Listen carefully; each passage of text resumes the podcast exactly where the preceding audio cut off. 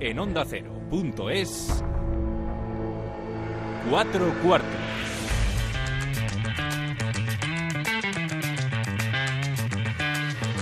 David Katz.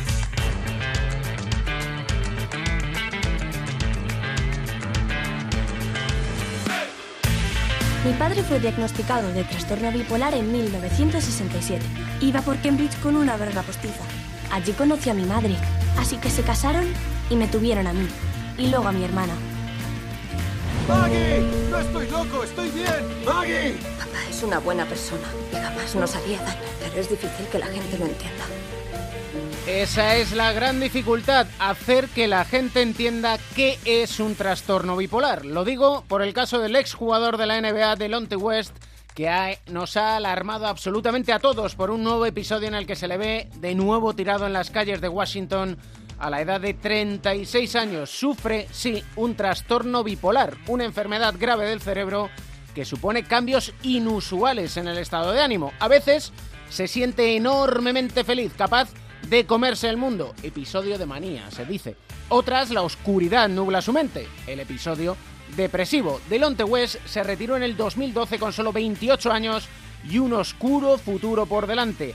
Detenido por posesión de armas, los bulos de la prensa llevaron incluso a West a las portadas de los periódicos. Era, decían las malas lenguas, amante de la madre de LeBron James. ¿Para qué queremos más? Gasolina para apagar un incendio que nadie había intentado ni tan siquiera sofocar. ¿Alguien alguna vez en su entorno se preocupó verdaderamente de lo que le pasaba? ¿Alguien dejó de juzgarle cuando entendió lo que le sucedía? ¿Cómo se le puede ayudar? Me dicen que desde la NBA, desde el sindicato de jugadores, los compañeros de Dilonte han intentado y le intentan ayudar, pero me pregunto, ¿llega tarde esa ayuda? ¿Quiere el propio West recibir la ayuda de quienes, desde su punto de vista un día, le dieron la espalda. Y añado una reflexión para nosotros, los periodistas. Tratemos los temas informativos con rigor. No nos perdamos en cifras económicas. Este jugador ganó tantos millones de euros, de dólares, en rumores y en episodios que tienen una explicación muy sencilla y muy complicada, porque es una explicación psicológica. Porque si alimentamos el morbo y la mentira, las consecuencias son imprevisibles. Bienvenidos al séptimo capítulo de Cuatro Cuartos con Óscar Aguilera y Sergio García de Peiro dando las últimas indicaciones. Balón al aire, comienza el partido.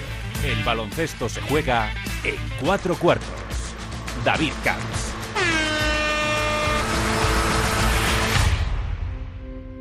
¿Qué te voy a decir si yo acabo de llegar? Si esto es como el mar, ¿quién conoce alguna esquina?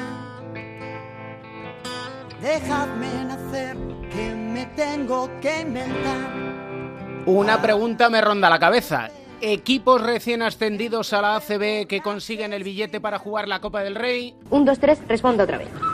Eh...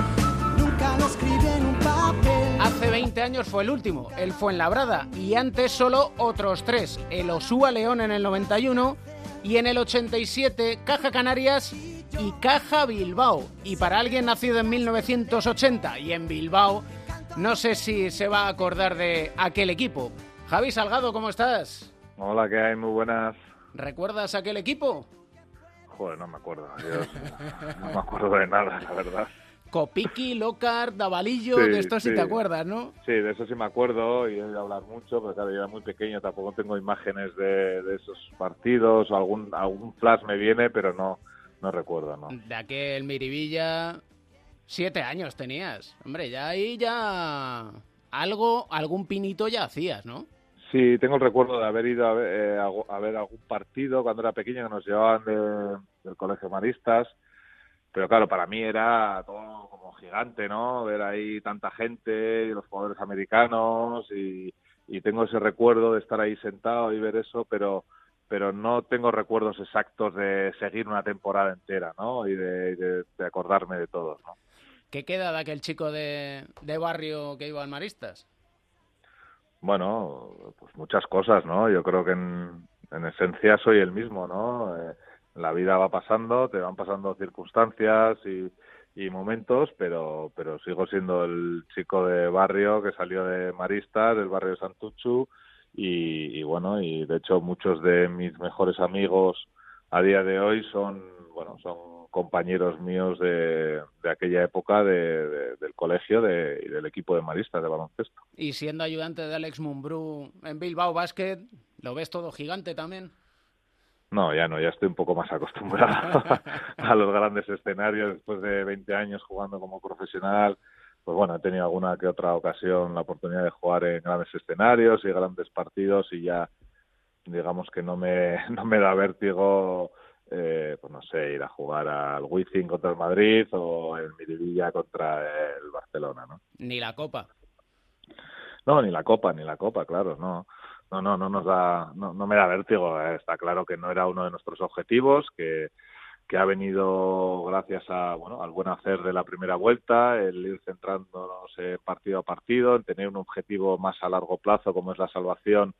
Pues bueno, al final ha hecho que, acabásemos esta primera vuelta metidos en, en la Copa, de lo cual estamos súper orgullosos, pero, pero bueno, no era nuestro objetivo, ¿no? Eh, nos ha llegado, pues eso, por, por méritos de, de, de los jugadores, de, de, lo bien que lo han hecho durante grandes durante muchos partidos y bueno, pues al final ya cuando quedan unos partidos, pues eh, hemos dicho, pues bueno, vamos a por ello, ¿no? No sabes cuándo vas a poder tener esta ocasión de, de clasificarte, vamos a intentarlo y, y fuimos al Palau con esa idea y al final conseguimos ganar, ¿no?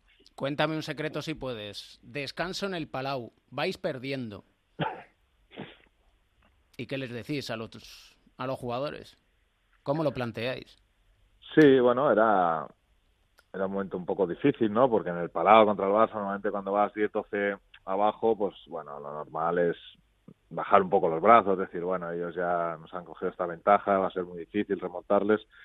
Pero bueno, yo creo que Alex hizo ahí un, un gran un gran trabajo de convencerles, ¿no? De meterles bien en la cabeza que, que, creyeran, ¿no? Que todavía se podía, que teníamos tiempo y que, bueno, pues que eh, si cambiábamos un par de detallitos y mejorábamos un par de cosas que habíamos hablado durante la semana, eh, podíamos tener opciones y al final, poco a poco, el equipo en la segunda parte se fue metiendo en el partido, llegamos a un final igualado y, y bueno, pues tuvimos suerte y también a ellos, pues igual les pesó también eh, toda la caña que llevan con la Euroliga, venían de jugar dos días antes contra el EFES, eh, tenían ahora dos partidos en una semana de, de, de, Euroliga, pues bueno, todo eso también se acumula y todo eso también lo tenemos pensado y analizado y sabíamos que en un final igualado, pues bueno, podíamos tener nuestras opciones por el hecho de poder estar un poco más frescos, ¿no?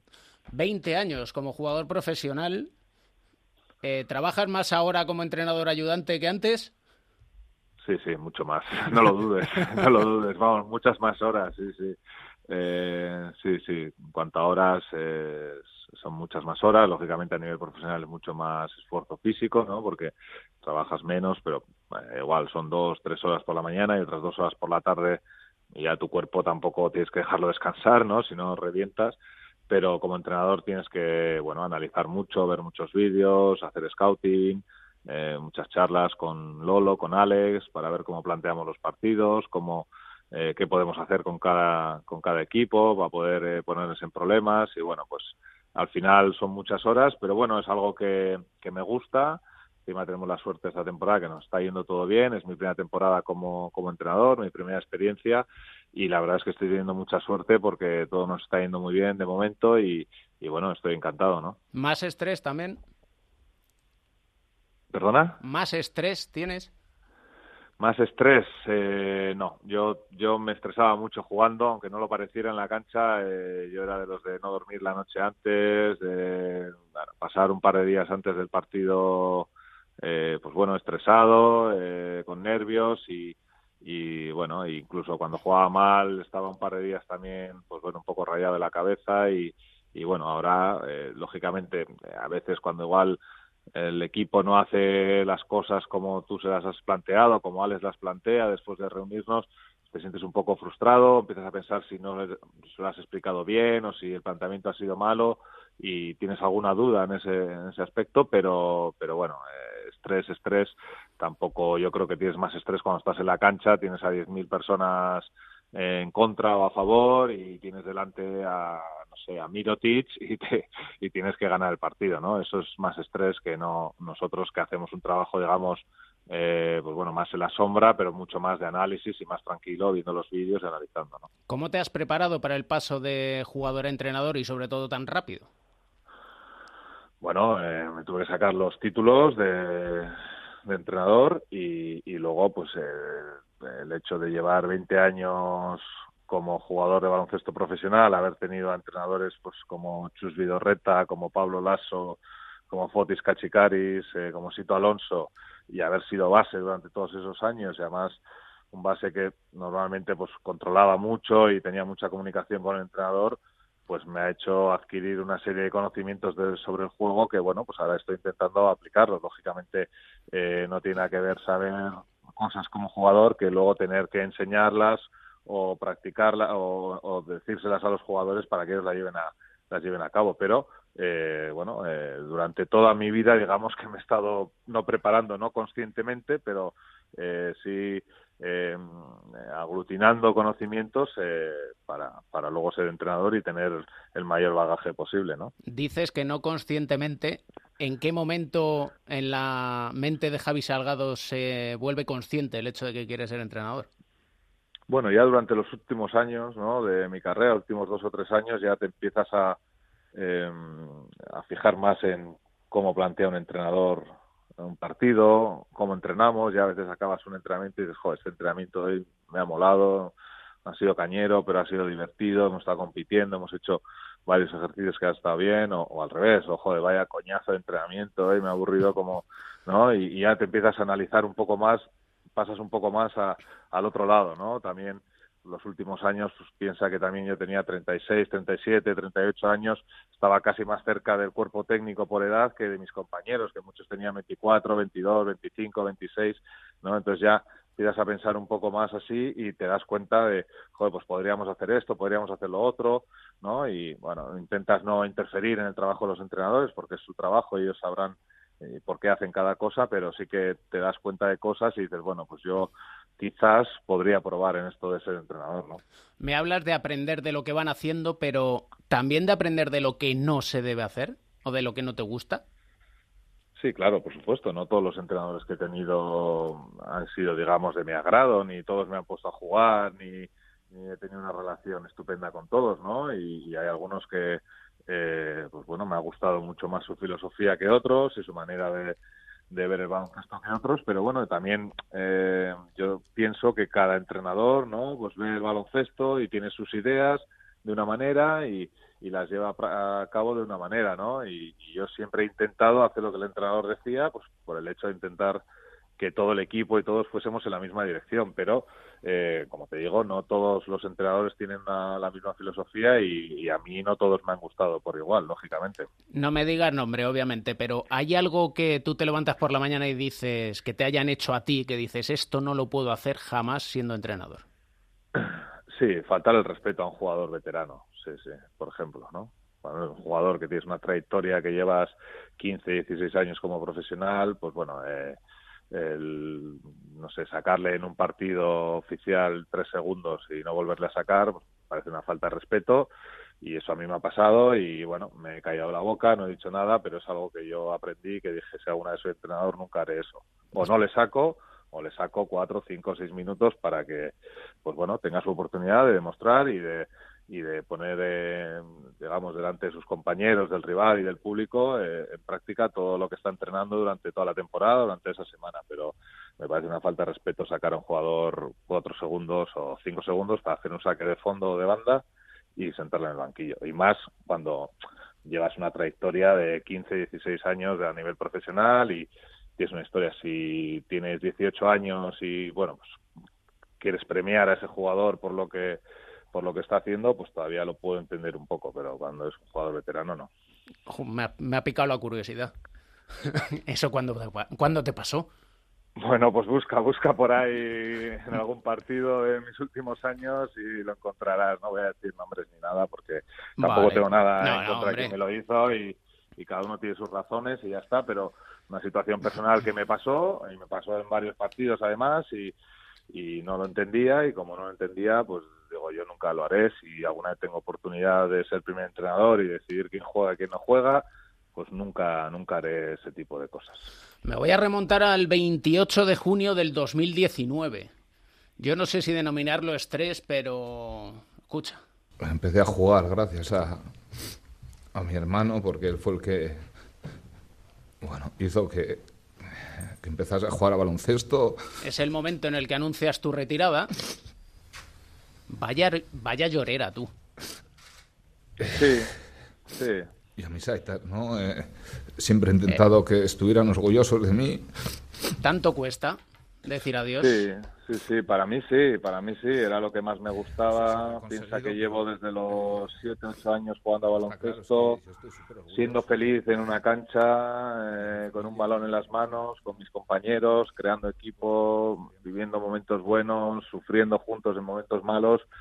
Y de repente todo eso te desaparece, ¿no? Aunque te vas haciendo la idea y vas pensando que, pues bueno, igual este año, porque claro, y tampoco lo tenía muy claro, piensa que estábamos en la LEP, todo dependía si ascendíamos, no ascendíamos, eh, qué idea tenía el club para mí o conmigo, y bueno, pues eh, estaba un poco todo en el aire, ¿no? Yo ya, lógicamente, no soy tonto, con 38 años, 39 años, pues bueno, pues dices, ya, o si no es ahora, es el año que viene, pero vamos, o, o el anterior, o este, o que viene, o sea, ya en algún momento hay que retirarse, pero, pero joder, cuando llegó el momento a mí me, costó y me vinieron muchos recuerdos a, a la memoria, muchos recuerdos de mi familia, de compañeros, de entrenadores, de momentos vividos, y la verdad es que me puse a llorar ahí como una madera, yo que no soy mucho de llorar, pues me, me puse a llorar y bueno, pues ya pasé el mal rato y, y ahí está ahí está esa rueda de prensa, ¿no? ¿Qué vamos a hacer?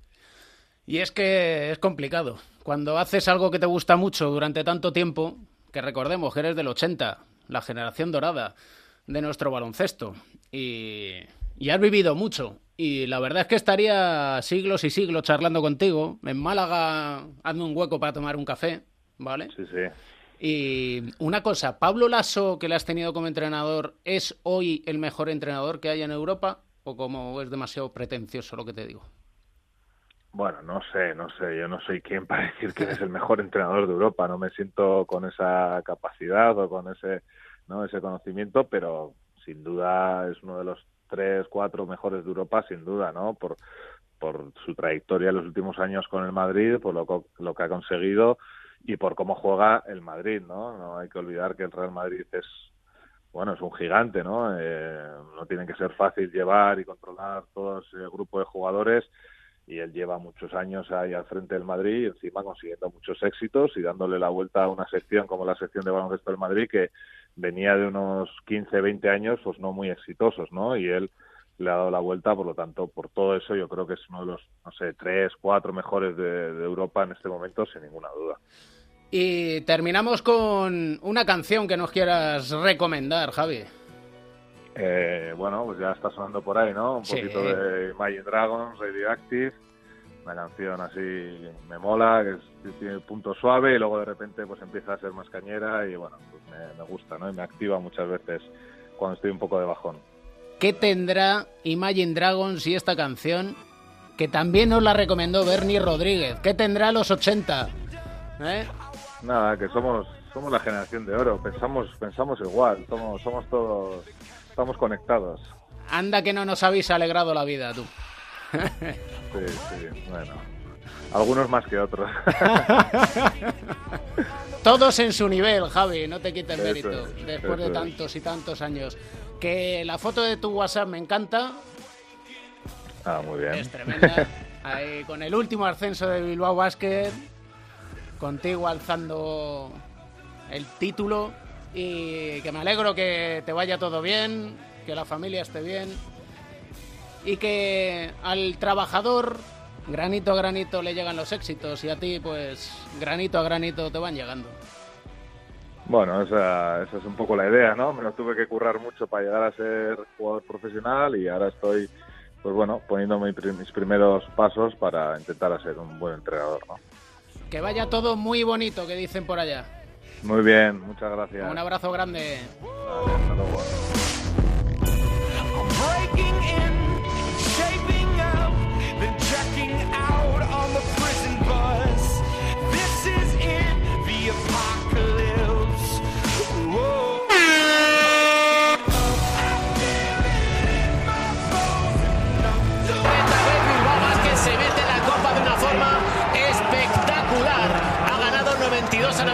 Seguramente poca gente pensaba que esto iba a llegar,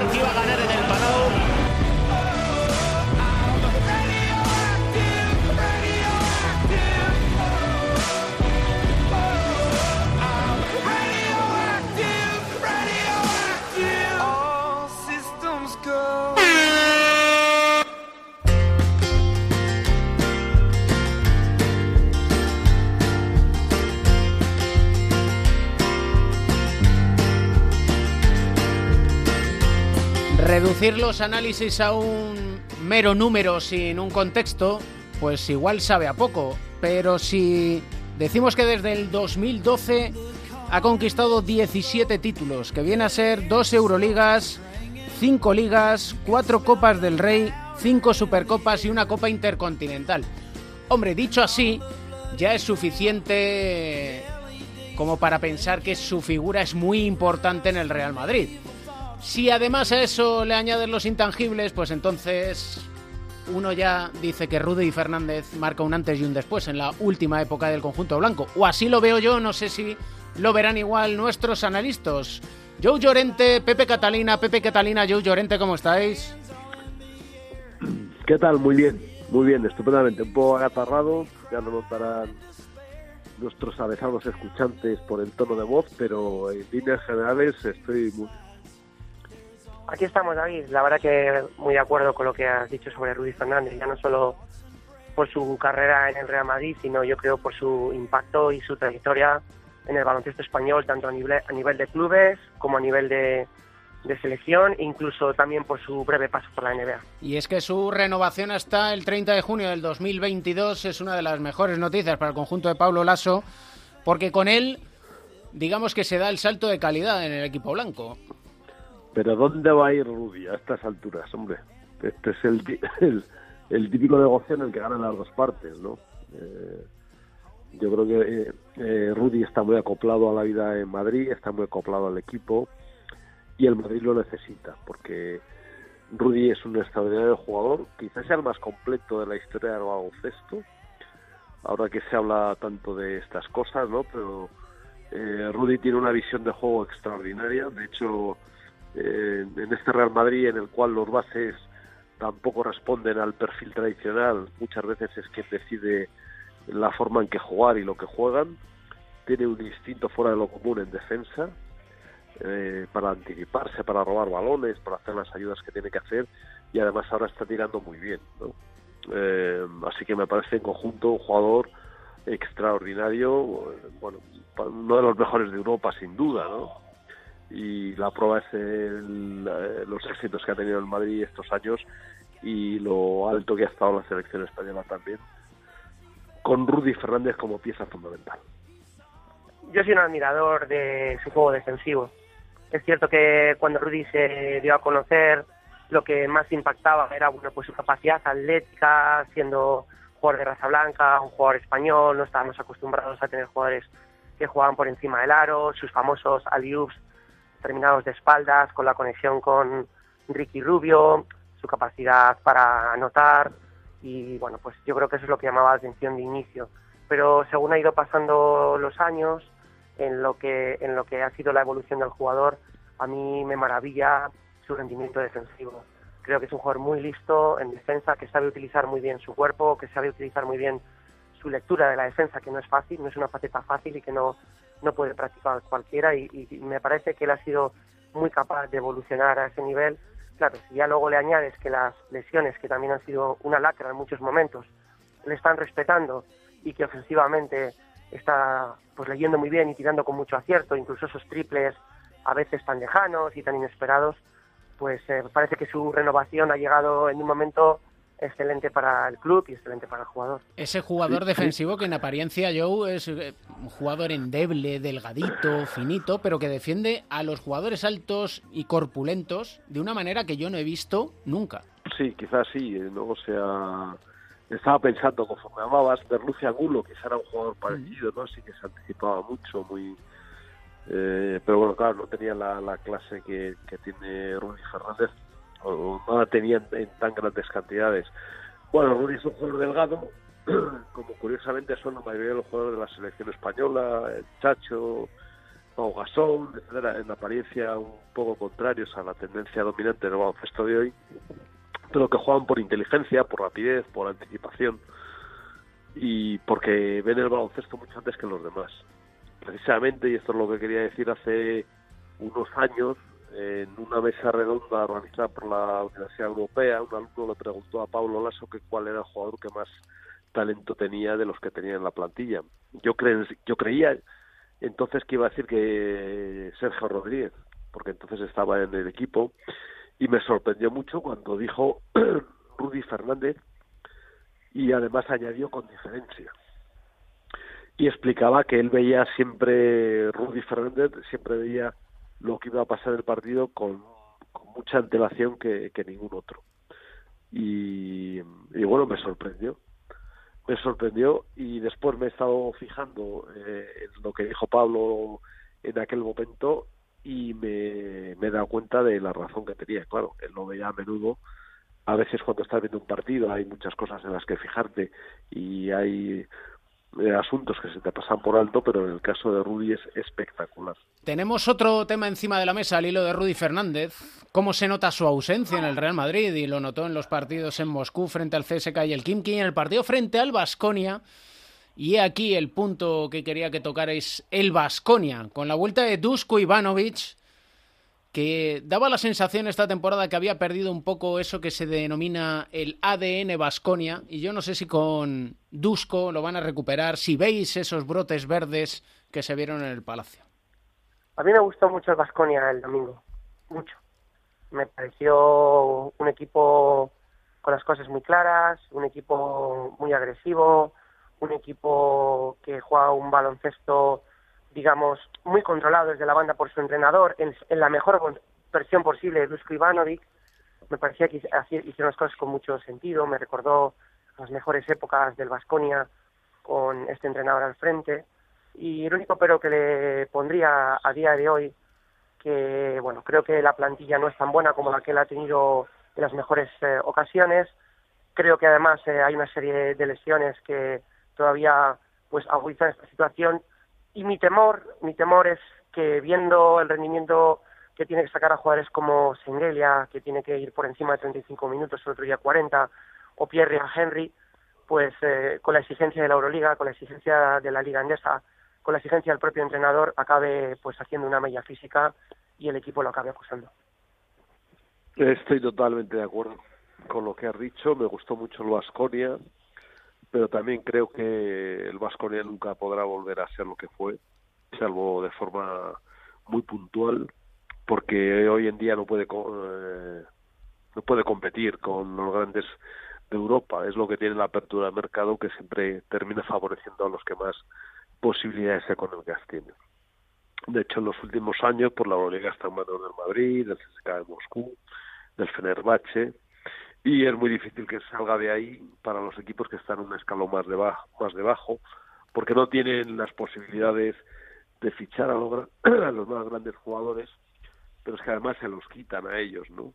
Eh, bueno, a principios del siglo, con los mercados más cerrados y con normas más restrictivas, eh, los eh, equipos más hábiles fichando, con mejores entrenadores o capaces de generar una química especial, podían competir con los más poderosos, pero ahora ya es prácticamente imposible. Y la tendencia además se observa eh, en todos los deportes, no solamente en baloncesto, sino que en fútbol, por ejemplo, pues también es absolutamente aplastante, ¿no? Eh, lo que está ocurriendo con el Madrid, con el Barcelona, con el Bayern de Múnich y la Juventus y algún equipo inglés, el que más pete el que más eh, acertado este en esa temporada, ¿no? Y los demás ya no cuentan.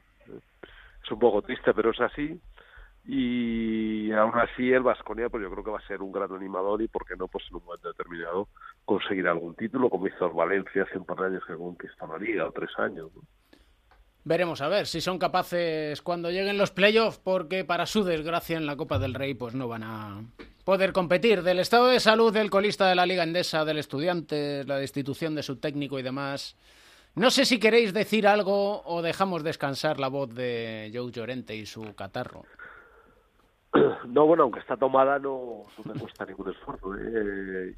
Y bueno, yo conozco mucho a Javier Zamora, porque es buen amigo aquí de Madrid, entrenó a mi hijo Juan en, el equipo de EPA durante muchos años y he visto jugar al equipo EPA de Estudiantes durante mucho tiempo estas últimas temporadas y el equipo juega muy bien. Así que ojalá ojalá tenga suerte y, ojalá permanezca en el banquillo porque también es bueno que el Estudiantes que fue cantera de jugadores durante mucho tiempo eh, vuelva a ser cantera de entrenadores que también lo fue y ojalá tenga mucha suerte y el equipo se mueva para arriba Yo también le deseo lo mejor, no le conozco con la profundidad que le conocéis vosotros, pero sí que he tenido alguna toma de contacto con él en el pasado. Las informaciones, tanto personales como profesionales, de entrenador, son muy buenas. La única incógnita y la única preocupación de alguien como yo que, que desea que entrenadores españoles se abran camino en la Liga CB es ese momento que quizás estaba reservado para más adelante y que ha llegado ahora, pues no estropee un proyecto de entrenador que tenía muy buena pinta. Ojalá sea así, porque buen entrenador es, conocimiento del deporte tiene. Mimbres para poder salvar al estudiante. Ay, amigo, eso ya es harina de otro costal.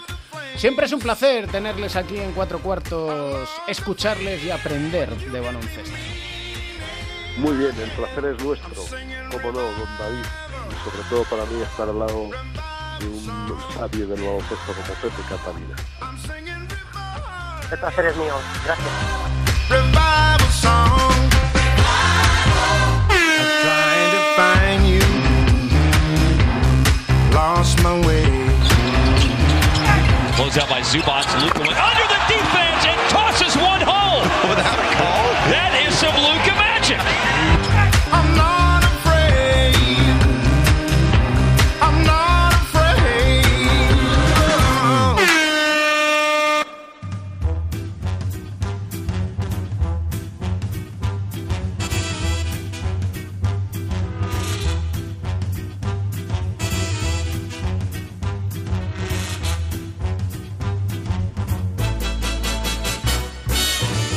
Tengo tantos temas encima de la mesa que preguntar a nuestro psicólogo del deporte y medallista olímpico José Manuel Beirán, que no sé por dónde empezar, la verdad.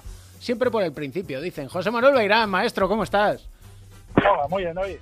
Porque, claro, con el tema de Ilonte West que hemos conocido y que conocemos desde hace tiempo, el hecho de haber visto las imágenes con el exjugador de la NBA por las calles de Washington, su trastorno bipolar, eso lo vamos a abordar yo creo la semana que viene con calma, con detenimiento, porque hay que hacerlo sobre todo con mucho rigor. Pero claro, escuchando a Javier Salgado contarnos que vivía más estresado como jugador que como entrenador, que no dormía las noches antes de los partidos, que si iba mal el partido luego le costaba mucho dormir y se eh, tiraba dos, tres días enfadado, pues eso da como para hablar del estrés, yo creo, ¿no? Sí, bueno, todo el mundo tiene estrés en, su trabajo y en el deporte eh, te están evaluando continuamente. Y si no te evalúan, que es así, especialmente eres tú el que te estás evaluando cada día, en cada entrenamiento, cada día además. Lo que pasa es que, bueno, no es lo mismo. Yo creo que, que puede sufrir más estrés un entrenador que un jugador. Un entrenador está bastante más solo que un jugador.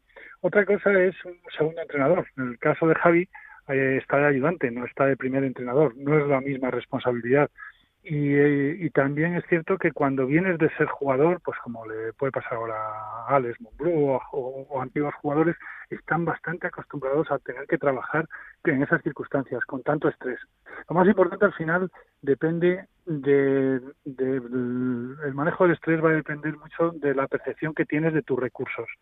Si tú como jugador crees que estás, estás en forma, que estás jugando bien, nunca puedes saber eh, exactamente cómo vas a jugar, siempre puedes tener esa duda, pero tienes la suficiente confianza como para poder compensar ese estrés. Pero además cuando no estás tan seguro, cuando no tienes control de la situación. Y un entrenador no tantas veces tiene esa, ese control. Porque, esa sensación. Claro, porque dices la percepción de los recursos, en el caso de un jugador es claro, porque depende de sí mismo, si claro. sabe botar el balón, si sabe ver bien el juego, si sabe tirar, si sabe defender, pero un entrenador ya puede saber mucho de baloncesto que también depende de terceros. Sí, mucho. Depende de los rivales, naturalmente, como cualquier otro deportista, de la situación del partido, de, de, decisiones arbitrales y luego depende de su propio equipo, que no sabe exactamente cuál va a ser el rendimiento, pero, pero sí puede acercarse a eso, depende cómo hayan entrenado.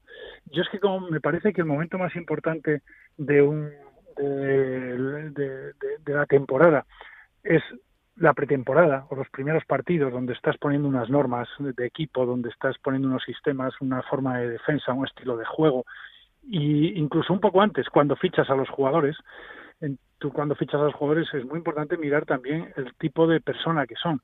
No que sean buenas personas, sino si son capaces de adaptarse, si son capaces de jugar en equipo, de, de si suman, lo que hemos hablado algunas veces, de si son capaces de sumar más de lo que resten, que algunas veces no miramos lo que restan algunos jugadores. Entonces, si ya has hecho ese trabajo, lo tienes más fácil después. Ahora, eso sí, hay que vivir con una, certeza, y es que te van a echar. Y un entrenador lo tiene que saber. Y, y es más fácil que echen a un entrenador que a un jugador. No digo a mitad de temporada. Hay, hay jugadores que son capaces de, de jugar un- toda su vida, de hacer una carrera deportiva sin que les hayan echado. No hay muchos, pero hay algunos. Entrenadores yo creo que no hay ninguno. O sea, todos les han echado en algún momento de, de algún equipo, aunque sea cuando empezaban, eh, al final, y muchas veces por cosas que no son culpa de ellos, pero tienen que saber vivir con eso. Y sobre todo centrarse, como pasa en cualquier aspecto en el deporte, centrarse en lo que depende de ti. Si no depende de ti al 100% que te echen, mm, tú lo que tienes que hacer es hacer tu trabajo honestamente, haciendo lo que tú crees que tienes que hacer y si luego te echan, saber que es una posibilidad que hay ahí, que te pueden echar, que puede ser injusto, pero hay que vivir también con eso. Y el entrenador también, en esa soledad de la que hemos hablado muchas veces, en ese estrés que viven, tiende, en momentos complicados sobre todo, a crear una burbuja, es decir, a encerrarse en sí mismo. Y el otro día, sin embargo, leía una entrevista de Pablo Lasso, el entrenador del Real Madrid, en el diario ABC, en el que comentaba que él todas las mañanas lee lo que se dice sobre él, porque le interesa saber qué es lo que se dice en torno a su figura. Bien, yo cada uno reacciona entre esas cosas de una manera diferente. Normalmente, también los últimos años, casi todo lo que lee Pablo es bueno, ¿sabes? Eso también Porque, influye. Claro, es que, es que ha ganado mucho, es que, es que ha, ha habido muy pocos entrenadores en Europa, incluso que tengan el historial que tiene él, en, pocos años además entrenando a este equipo. Entonces, generalmente las cosas que ponen pueden poner algunas críticas, pero la base es que es un buen entrenador y que es un entrenador estupendo para el Real Madrid y que ha ganado muchísimas cosas. Entonces sí le puede ayudar ver algunas críticas y ver cuáles de esas críticas pueden tener razón y cuáles no. Pero en esos momentos en los que estás muy mal, que incluso a lo mejor no, no, no estás muy bien de confianza o que tienes demasiadas críticas y que crees que son injustas, pues suele ser mejor no leer nada. Pero también para los jugadores, ¿eh? leer cuando lo haces bien y cuando no lo haces bien, no leerlo. Aparte de que no es lo mismo leer críticas de, de periodistas que entienden de tu deporte que leer redes sociales. Eso es muchísimo más peligroso, porque la mayor parte de la gente que, que escribe en redes sociales no tiene ni idea. O sea, están ahí poniendo cosas, eh, bueno, pues es que es gente que no tiene no, no, no tiene ningún criterio muchas veces. Es, es, si ganas eh, está todo bien y si pierdes está todo mal. O sea que, que, que no es lo mismo redes sociales que prensa. Y supongo yo que para ese manejo del estrés del entrenador es importante no fijar todo en el resultado. Claro, es lo que te decía, el resultado no depende de ti al 100%. Entonces, mm, fijarse mucho y hacer que, que, que- que tu equipo, porque tú también eres capaz de manejar la confianza de tu equipo eh, a, a través del entrenador, me refiero. Entonces, que se concentren mucho, que se fijen, que pongan toda la atención en lo que depende de ellos, en, las acciones, no en los resultados. Pues vamos a defender de esta manera, eh, entrenamos de esta forma, eh, que sean cosas concretas, cosas que sabes que se pueden hacer y puedes evaluar después, saber si se ha hecho, independientemente del resultado. Porque de esa manera, cuando pierdas, puedes decir, pero esto lo hemos hecho bien, y si lo hemos hecho mal es porque hemos fallado aquí. Ya sabemos que es lo que tenemos que trabajar. Incluso cuando ganas también. Ganas y dices, hemos ganado por esto, por esto y por esto, por cosas nuestras, por lo que hemos entrenado, pero esto aún así lo hemos hecho mal y tenemos que volver a trabajar. Eso también da confianza. El problema es cuando, bueno, lo dejas todo no hemos ganado, pues podemos tener mucha suerte, porque ha habido una decisión al final del árbitro que nos ayudó, o al revés, hemos perdido por eso. Siempre cosas que dependan de ti y no centrarte en lo que no depende de ti, que puede ser echarte, que puede ser el resultado. Y es, es, una de las claves en el deporte y da igual que seas entrenador que jugador. Al final estamos hablando de rendimiento, no de, de un puesto. Y el rendimiento no es solo físico, también es mental y por eso, y enlazo con cómo empezábamos este tercer cuarto, ya este año en la NBA, por ejemplo, las 30 franquicias, los 30 clubes están obligados a tener un psicólogo o un terapeuta ocupa- ocupacional o lo que ellos llaman un profesional de la salud mental, porque incluso a los jugadores les dicen qué protocolo de actuación hay que tener en los momentos de emergencia. Y es que leo a Jamir Nelson, que fue compañero de Delonte West en la universidad, que dice, la enfermedad mental es algo con lo que mucha gente lidia y ni siquiera lo sabe, hasta que a veces es demasiado tarde. Sí, así es. Y, y en el caso de la NBA van por delante muchísimas cosas. Y esta es una de ellas. Lo que pasa es que ya hace tiempo que existe un protocolo, yo hablo con psicólogos de allí o con especialistas en salud, como llaman ellos, mm, y tienen un protocolo ya hace tiempo. Pero ese protocolo está hecho y es para lo que se ya es obligatorio en todas las franquicias. eh, está hecho para cuando surge un caso de este tipo, de un trastorno, de un momento, de una depresión, de una enfermedad, en algunos casos, tienen un protocolo a seguir. Pero es mucho más importante prevenirlo. Y eso es lo que van a hacer, creo que a partir del año que viene. Ya no solamente van a hablar de ese especialista en salud, de un psiquiatra en algunos casos que, que, bueno que les puede medicar, sino de un psicólogo que puede ir eh, yendo por delante. O sea que ya, ya incluso habría que hacerlo antes, ya en la misma universidad, como hemos hablado aquí muchas veces, viene antes todavía, de la relación con los padres, con los primeros entrenadores, el, de, la, el valor que te das tú como persona, independientemente como deportista, eso viene de mucho antes. Y en la NBA sí parece que bueno ahora están sensibilizados con este tema y, además saben cómo se lo han empezado de una manera, hablando más de, del momento puntual, de un momento crítico, pero ahora van a trabajar también en la prevención. Y en el próximo capítulo precisamente hablaremos de quizás cómo el no haber tenido prevención lleva a este exjugador de la NBA, Delonte West, a la situación en la que está. Y explicaremos con rigor qué es el trastorno bipolar, cómo se trata y qué problemas acarrea o qué soluciones tiene. Así que siempre un placer escuchar y aprender sobre psicología del deporte con José Manuel Beirán. Un abrazo fuerte. Para mí también, un abrazo.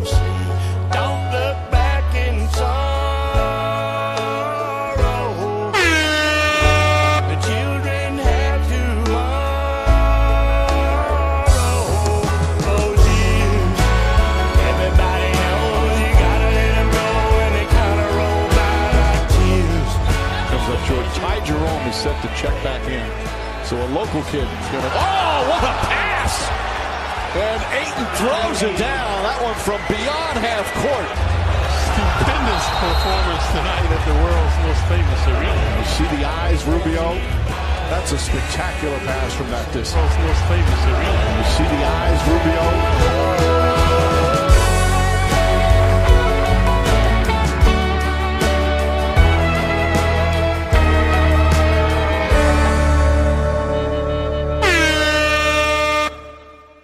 Trash talking.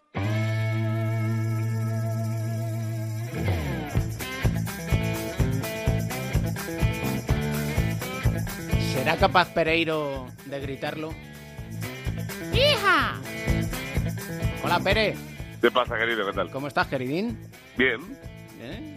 bien. bu- Bueno, después del, ¿La paliza bien? de- del, del, del meneo en, en Boston, asumiendo, pero, pero bien. Ah, asúmelo fácil. En enero pff, no pasa nada. No, no, en, en, en enero no, no vale para nada, ¿no? No, Bueno, vale para vale que te para pinte la lo cara justo, un rato, claro, pero bueno. para, para un ratito de risas, para aguantarme a mí, Eso es. para aguantar Eso al papá de Mateo. Eso es, claro. Tú te pondrás la sudadera de, de, de, de- No, de hoy voy- esa que llevas de vez en cuando y ya está. Hoy voy con la de Brooklyn Nets. Yo voy con las Hoy va- causas perdidas. Ah, bueno, bien. Pues oye, pues eso también, eso también está muy de moda, sí. Sí, cierto, papá de Mateo. Are you ¿Qué pasa? feeling. ¿Cómo estás? Bien, aquí estamos, estrenando el año, con el ventilador puesto. Con el ventilador, prepárate, porque además Pereiro viene fuerte. Sobre todo porque hay mucha gente que malmete con el tema del Onte West, no explica las cosas como son, y claro, pasa lo que pasa. El padrastro de Lebrón, ¿no? Ya bueno, yo de todas maneras me he quedado con... eh, eh, eh, me- la, la primera reflexión que me viene a la cabeza es que el, el periodismo en general hoy en día es, eh, es bastante lamentable de- en cuanto eh, se aborda una situación límite como esta. O sea, eh, ayer volví a aplaudir otra vez, una vez más, a nuestro querido amigo David Sardinero cuando se volvió a negar otra vez eh, a publicar el vídeo de Monty West tirado en la calle, eh, esposado y eh, visiblemente eh, alcoholizado, hablándole a un policía de, sus orígenes y de 50 cosas más, pues evidentemente, eh, si la gente no sabe la historia, pues eh, el vídeo es viral, empieza eh, a estar absolutamente en todos los sitios y, y lo primero que se te viene a la cabeza, si tú no sabes que es eh, un chico que es bipolar, que eh, viene de eh, una familia de mestizos de la primera generación que llegaron a Estados Unidos, que fueron de los primeros 200 que eh, se eh, quedaron inscritos dentro del censo de Estados Unidos como mestizo, que no había prácticamente ninguno, por no decir ninguno, y que lleva a una enfermedad que le ha hecho perder todo su dinero y vivir en la calle pues en los últimos años. Eh, si la gente no lo sabe, pues ya estamos con el exjugador de la NBA borracho aparece detenido por la policía después de despilfarrar toda su pasta. Bueno, pues, eh, pues si no explicamos las cosas y eh, contamos eh, lo que hay y lo que no hay, pues eh, así nos va. Luego, evidentemente, nos critica la gente y nos llevamos las manos a la cabeza, pero este es el- un ejemplo más de que eh, nos vale eh, primero vender antes que explicar, ¿no?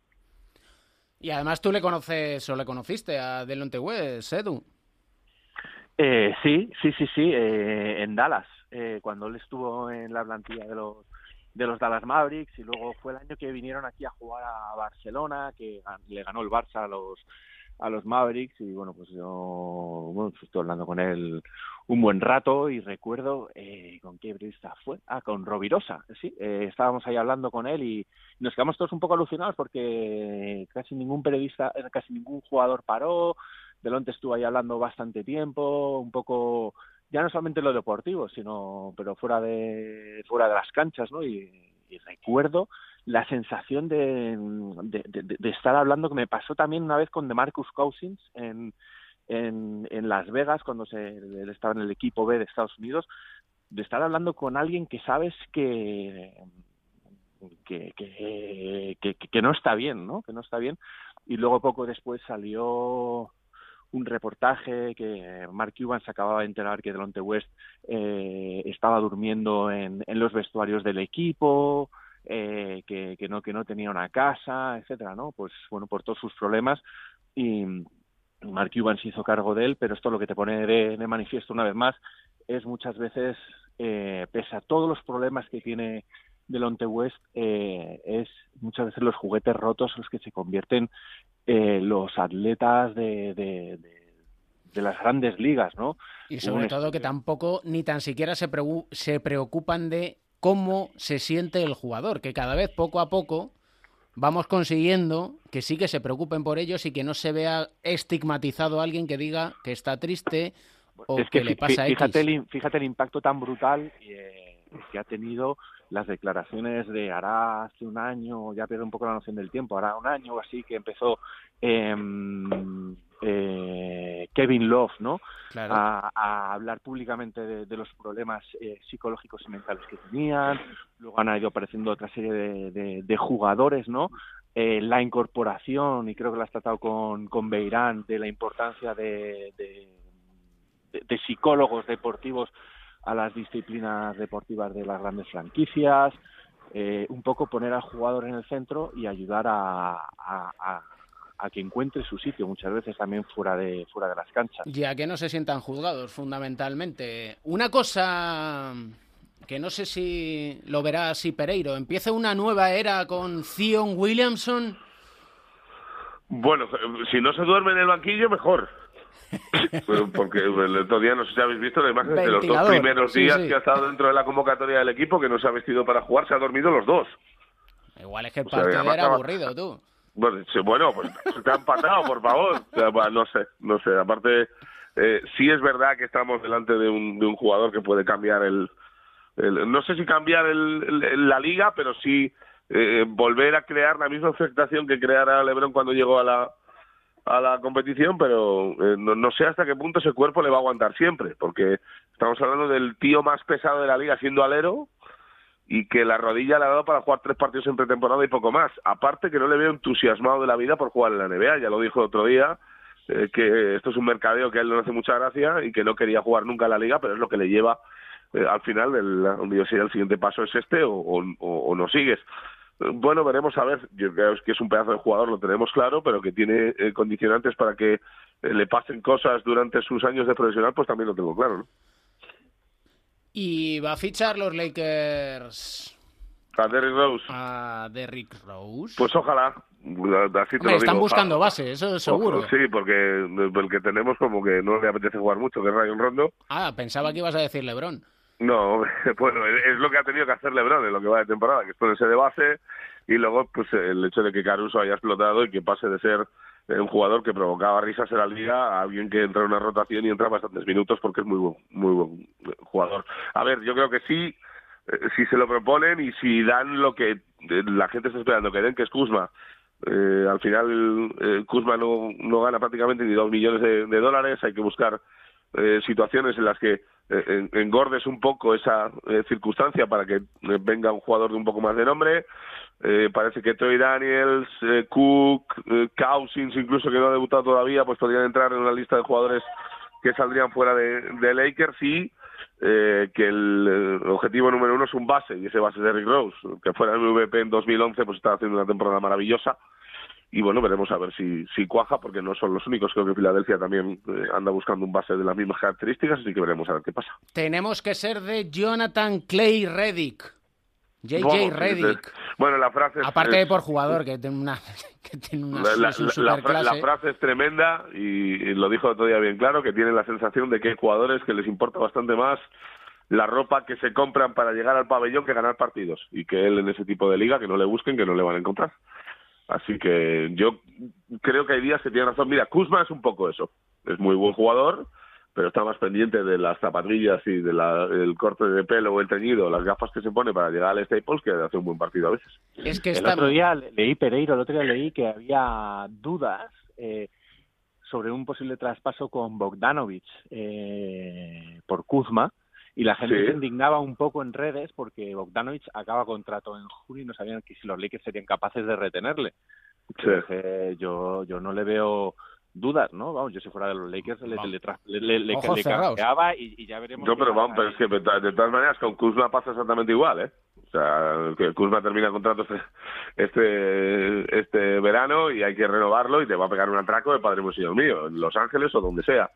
Eh, bueno, pasó lo mismo con Covington hace eh, 15 días, que también Lakers estuvo buscando ingeniería para eh, sacarlo de Minnesota y llevarlo a Los Ángeles y cobraba 10 millones y había que hacer lo mismo. Eh, yo eh, el otro día leí un artículo en ASCII a ver, yo mucho a los compis de las, pero no se puede decir que toda la plantilla de Lakers está en venta, no, hay cuatro o cinco jugadores que se pueden marchar y está claro que lo que le interesa dentro de un paquete de tres o cuatro a cada club al que llames es Kuzma el primero, ¿no? Y en el rincón de Mateo.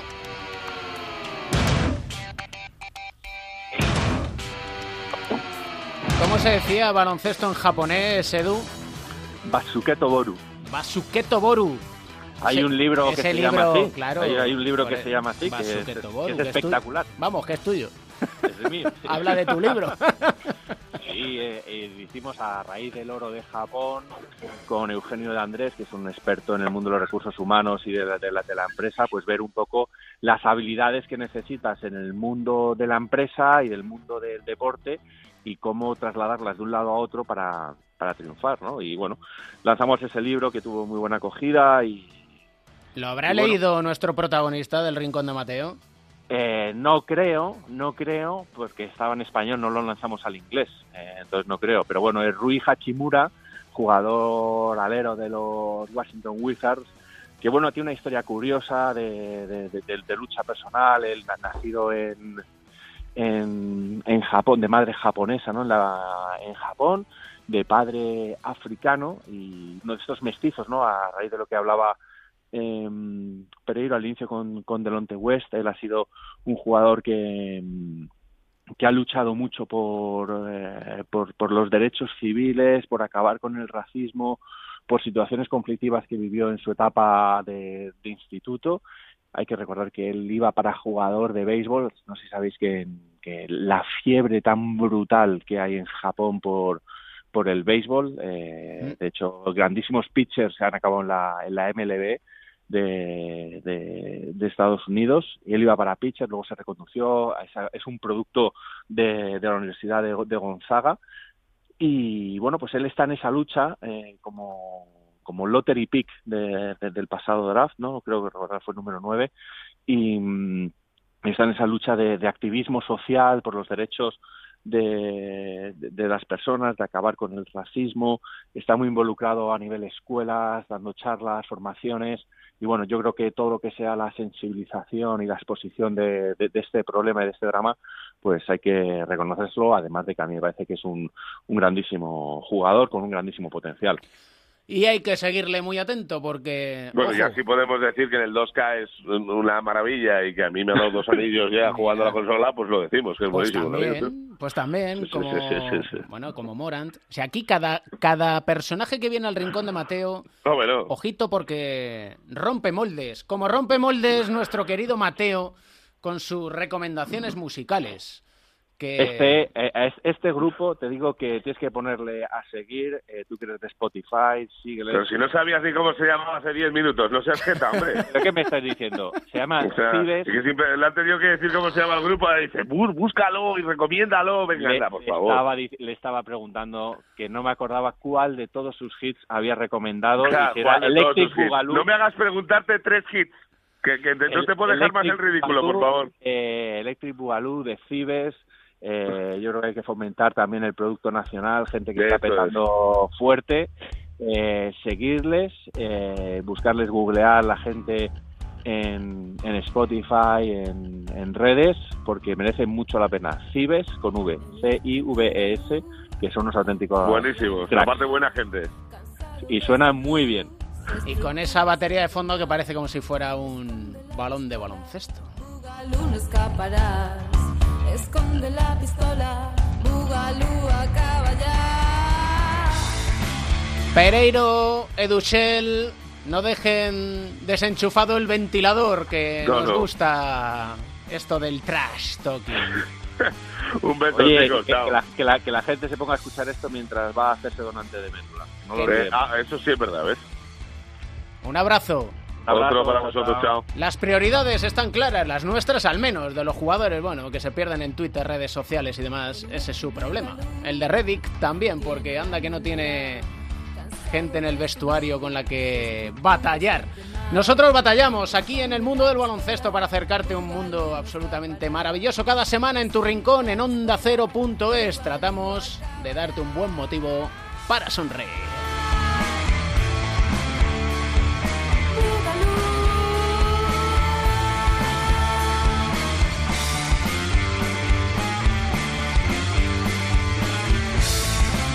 El baloncesto se juega en cuatro cuartos. David Camps.